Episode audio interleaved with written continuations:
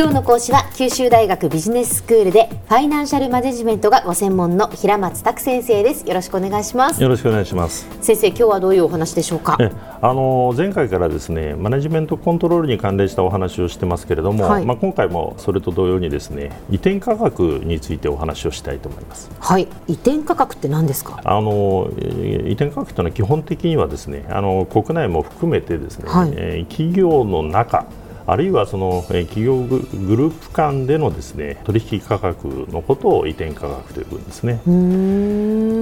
であの前回お話ししましたその、えー、企業内のその組織単位でこう利益について達成責任を負う、まあ、責任センター、まあ、これがそのプロフィットセンターなわけですけども、はい、まあ、このプロフィットセンターのしぶりつまりそのパフォーマンスを評価する際に、うん、まあ、この移転価格というのは極めて重要な意味を持つんです。そのプロフィットセンターにとっては、えー、企業内のその他のセンター、責任センターからのですね仕入れ価格が低ければ低いほど、まあ、利益が増えるわけですね。うんで逆にその販売する方にとってはですね、まあ、利益が減少することになるわけですね。うんまあ、ですからその、まあ、前回も触れたようにですね企業の中でもそのプロフィットセンター化っていうのが今一つの流れですんで、ええ、そのプロフィットセンターのそのパフォーマンス評価に、うん、まあ、大きなあの影響を持つこの移転価格の持つ意味は重要なんですね。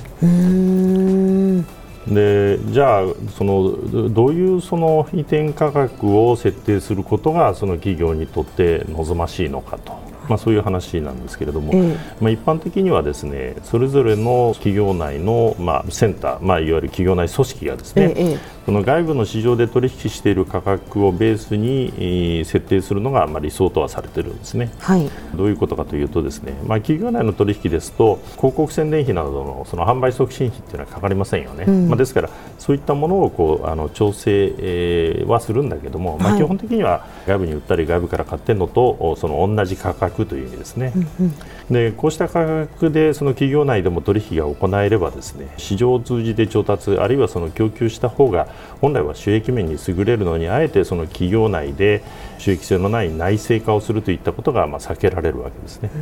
で逆に言うと外部市場でのその取引をベースとした価格で取引するんではですねあのどちらかがその採算が合わないというような場合にはですね企業内でその業務を行うこと自体をま考え直した方がいいということになるのかもしれないですね。で自社で生産するよりもその中間製品をまあ市場で購入するとかですね。あるいはその自社で仕上げるよりも中間製品のまま市場で販売すると、まあ、そちらの方が企業全体として見ると、えー、まあ実は利益が上がると、まあ、そういったことがあり得るわけですね。はい。えーでところがその企業によってはですね外部と、え中の部門が取引をするのを許してなかったりですね、うん、あるいはその取扱品によっては、まあ、非常にこう専用性が高いので外部の市場じゃこう取引できないような、まあ、ケースも結構あるんですね。えでこうした場合にあの市場価格を、まあ、知るにはですねえー、外部業者との間でその入札などを行ってその価格調査を行ったりですねあるいはその外部市場で取引されている類似品の取引価格をまあ参考にすると、まあ、そういうことがこう考えられるわけですけれども、はい、まあ、ただ、その空の入札を何遍もこう繰り返すわけにはいきませんし、それからまた市場であの似たような品、えー、製品がこう見つかるということともまあ限らないので、えー、まあ、そうした場合にはですね残る方法としては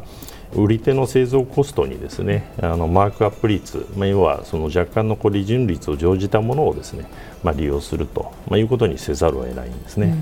うん、でそれ以外の方法としては、うん、まあ、1番目にこう両者による、まあ、協議ですね、ええ、それから2番目にはえー、まずですねその変動費用だけをあの請求してですね、うん、で後に固定費分をまあ請求すると、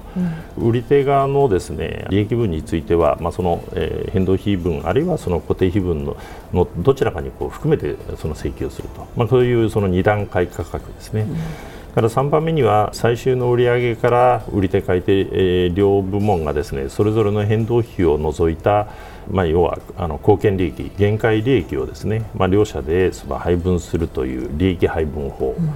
えー、4番目には双方のこういい値をですねもうそのまま採用して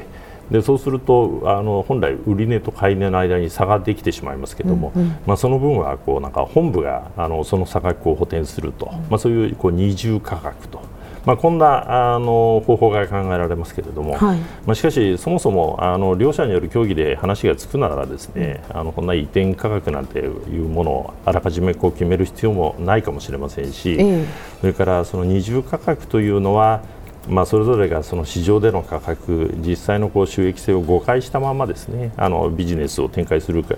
あの可能性があってですね、まあ、それは問題だろうと思うんですね、うん、まあ、ですからあとはそのケースバイケースで2段階価格やその利益配分法と、まあ、こういったものの採用をまあ工夫していくということじゃないかと思います。はいでまた、その企業内でですねあのサプライチェーンを司るその各組織をですねプロフィットセンター化したような組織でですねえー、移転価格を用いる場合ですね、でそれぞれの部門がその固定費や、え、利益をこう上乗せしたこう移転価格をま採用していくとですね最終販売部門ではその実際のその企業全体にとってのその変動コストがこうあの見えなくなるんですね。うん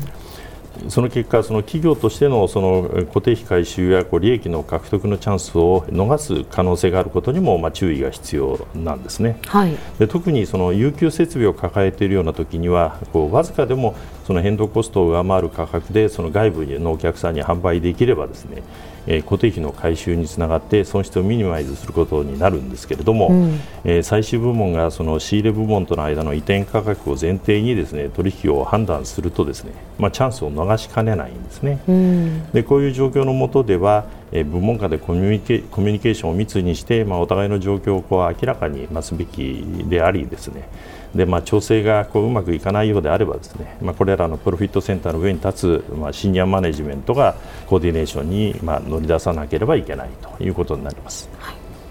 では先生、今日のまとめをお願いします。はい、えー、まあ企業は適切な移転価格によりこうプロフィットセンター化した企業内組織に対する簡素な形でのその管理を通じて、えー、戦略の実現、えー、経営目的の達成を期待することができるわけですけれども、まあ理想的な移転価格の設定環境というのはまああの実は稀であり、この移転価格の欠点も意識した注意深い設定がまあ必要であろうかと思います。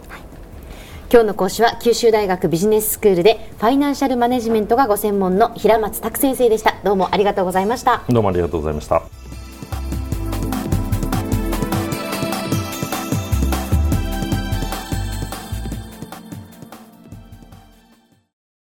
続々ぐいぐいメラメラつながる。ゾワゾワハラハラメキメキつながるズキズキ。モワモワほかほか。つながる。キリキリ。ザワザワキュンキュン。ガンガン。ワクワク。うずうず。ドキドキ。ルンルンバクバク。九州人のいろんな気持ちつなげます。九州から輝こう。キラキラつながる。 QTnet